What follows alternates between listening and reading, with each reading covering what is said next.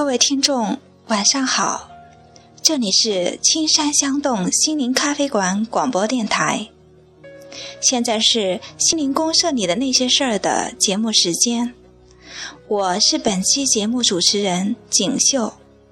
今天很高兴，我们请到的嘉宾是恒源心理的心理顾问何小雨老师。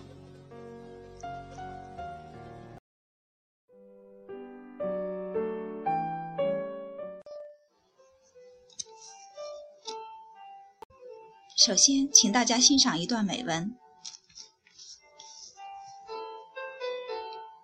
我们品尝牛肉，觉得那是美味，但它只是一串代码。我们为美女着迷，觉得那是诱惑，但它还是一串代码。我们为这个社会的许许多多东西所迷惑、引诱、恐惧、愤怒，这些都是代码。在这个代码的世界，我们去除所有的自我束缚，将自己修行成一串代码，我们就能在代码世界成为救世主。这是我看到的黑客帝国。我理解为这是做心理咨询前的去自我保护。一个人要成为一个心理咨询师。罗杰斯说：“要往真诚透明的方向去修行，也就是说，得往拥有一颗水晶般的内心去修行。当拥有了这样的一颗心的时候，代码世界的丑恶与美丽，愤怒与宁静，贫穷与富贵，都在心中清晰可见。也可以说。”都消失了，那些都变成了代码，而你自己不也是代码吗？那刚好可以充分融合和理解，不会被外来代码所伤害，也不会扰乱自己的代码。但对于咨询当事人来说，你就可以充分的理解他的当下，甚至。理解他的过去、将来。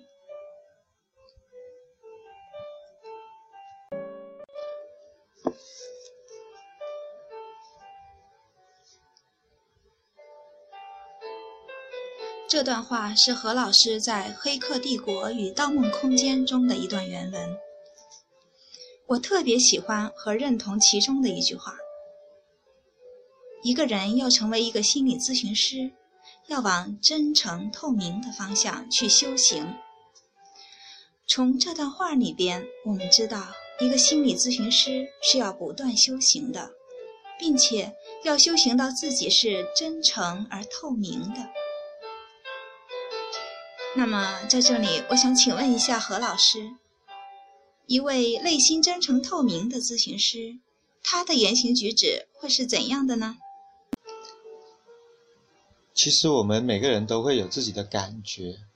当你接触到一个比较真诚的人，甚至说真诚透明的人，你会有一种非常舒服的一种感觉从内心里边升起来。嗯，那心理咨询师他作为要给到别人这种感觉，他其实自己内心也会有很多的这种感受会出来。比方说，他会感受到一种。平和，一种坦然，一种安全踏实的一种感觉。当咨询师能够感受到自己内心有这种感觉出来的时候，他自然而然他的言行举止就会显得真情、真诚、透明。就像中国有句老话叫做“君子坦荡荡”，可能就是那种感觉。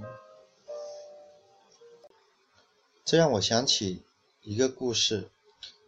其实也不是故事啊，是一个真人真事哈。有一次我们就是有一个咨询师，他做一个个案，做完之后呢，他就跟当事人一起下来。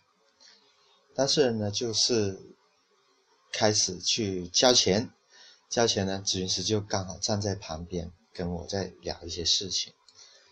当事人一直一边交钱一边在那里说：“哎呀，今天真烦，一点作用都没有。这个咨询做的，你们的咨询师怎么挑的？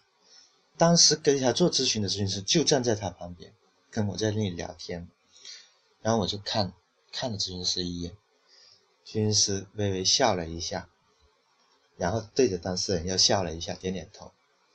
我当时想到就是，嗯，一个咨询师可能就是得有这样的一种感觉给带出来，这种感觉是什么呢？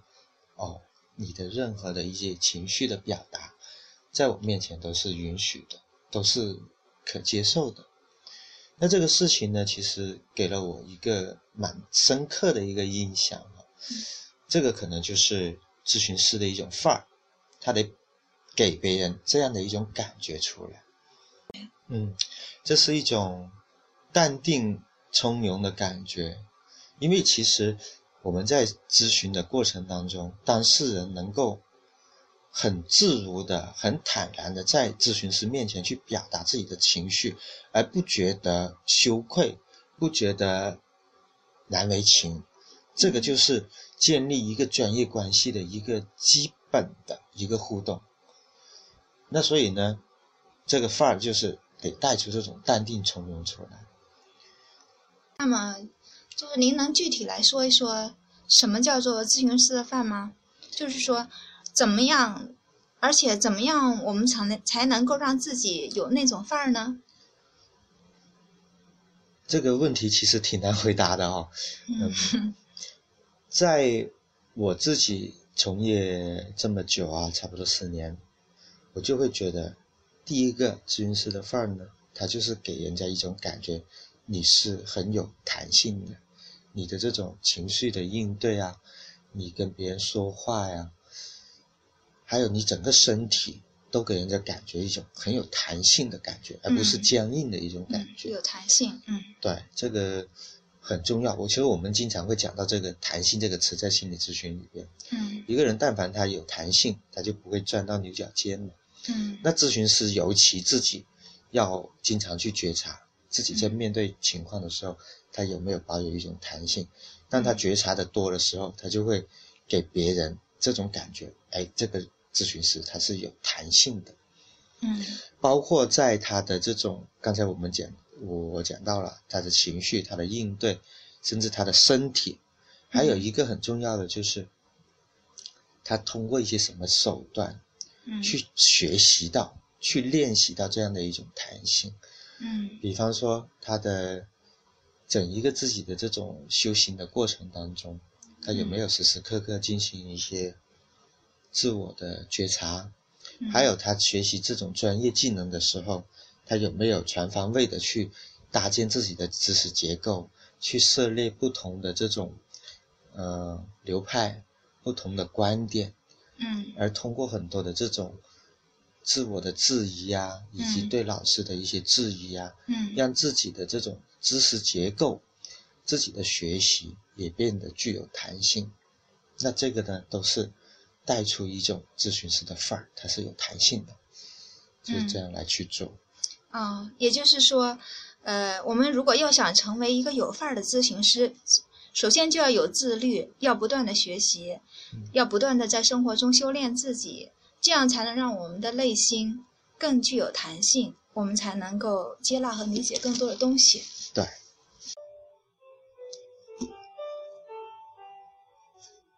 好，接下来到了为学员们解答问题的时间了，让我们一起来看看今天我们何老师抽中的问题是学员书画提出的。他问：对于咨询师来说，最有效的提高方式是什么？具体怎么做？要经济实惠的办法。嗯，其实我们经常会听到这样的一些反馈，说学心理咨询师很贵。那的确是。呃，要成为一个咨询师呢，他投资是蛮高的。像我们很多咨询师，他可能陆陆续续成长过程当中，都投资了十几万、二十几万都有。但是作为一个学员，他在提高的过程当中，最有效的方法是什么呢？就是把基本功先练好，然后在自己基本功练好的基础上，再去考虑怎么去提高。什么叫做基本功呢？就是刚才呃我们在课本上提到的，你如何建立专业的关系啦，如何修炼自己的真诚透明的记的这种啊感觉啦，还有如何开始一些最基本的实践活动啊，找到一些最基本的督导老师。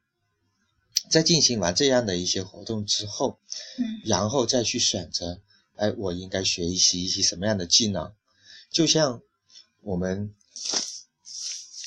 经常会呃举这样的一个例子，就是我们看花样游泳，嗯会看到哇，奥运会的比赛项目啊，好漂亮啊！嗯但是我相信你无论是看一千遍、一万遍，当你跳下水的时候，嗯你是一个动作都做不出来的。那嗯怎么才能学会花样游泳呢？最有效的方法，你先跳到水里边去学习怎么浮浮沉沉，然后学会怎么去游泳，然后再去学一些花样游泳的一些基本的翻滚啊，一些肢体的动作。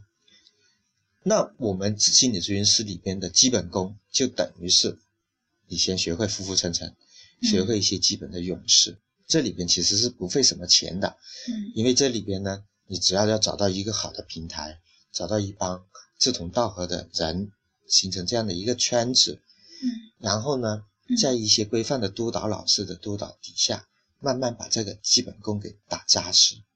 在这个扎实的基本功底下，再去学一些花样，就是各种各样的技巧，各种各样的方法。这个时候，封建游人啊，有些人觉得学一些贵的方法，有一些人学学一些便宜的方法，那这个都是看自己的这种财力了。所以某种程度上来讲，嗯在基本功的这种阶段，还是蛮经济实惠，不会花太多的钱。就是说，先要有一些实践和体验，有了体验和感觉之后呢，我们再去学习各各种技巧和方法，这样的话会效果会更好。是的，嗯那么第是学员沐风的问题，问题问的是中国心理咨询的发展趋势是什么？这个问题很大。在我看来哈、因为跟很多同行也交流过，中国心理咨询呢肯定是会越来越受到重视，需求越来越大。嗯而但是对于作为我们这些不是科班出身，呃，私营的这样的一些心理咨询机构，呃，或者说一些呃心理咨询师，他的这种发展呢，是我更加关注。在目前来讲，我认为它的整一个的趋势呢，是往心理健康，如何让大家变得更快乐、更幸福这些方向去发展。比方说，它需要跟很多不同的领域进行一些结合，也就是我们经常讲的心理应用。像我们现在的跟咖啡馆进行一个结合，跟各种俱乐部进行一个结合，跟创业进行结合，跟很多交友平台进行结合，跟很多婚恋家庭的平台进行结合，通过把心理咨询的很多理念技巧，怎么让人家更加快乐、更加健康、更加幸福的一些方法、一些技巧、一些理念，嗯。放到这些平台上面合作，让更大的一个群体变得更加积极向上，嗯。更加和谐，就是这样的一个发展趋势。这里边呢就有很多的做法了，比方说开培训班啦，开俱乐部啦，呃，组织很多的团体啦，呃，甚至去到，比方说去到社工啊社区里边去做活动啦，这些都是呃咨询师或者心咨询机构可以做的一些事情。而我是比较觉得，另外的有一些人说，哎，我们要做更加多的这种啊更深的一些治疗啊，更深的一些心理问题的纠治啊，反正我觉得不是往那个方向去走。嗯嗯。好的，非常感谢何老师真诚的分享和耐心的解答。呃，时间也差不多了，最后呢，我想引用刘瑜的一句话：“给理想一点时间”，来作为本次访谈的结束语。嗯，愿我们大家都能够为理想付出一点时间，因为时间总是能够证明最真实的你。好，感谢大家的收听，我们下期节目再会。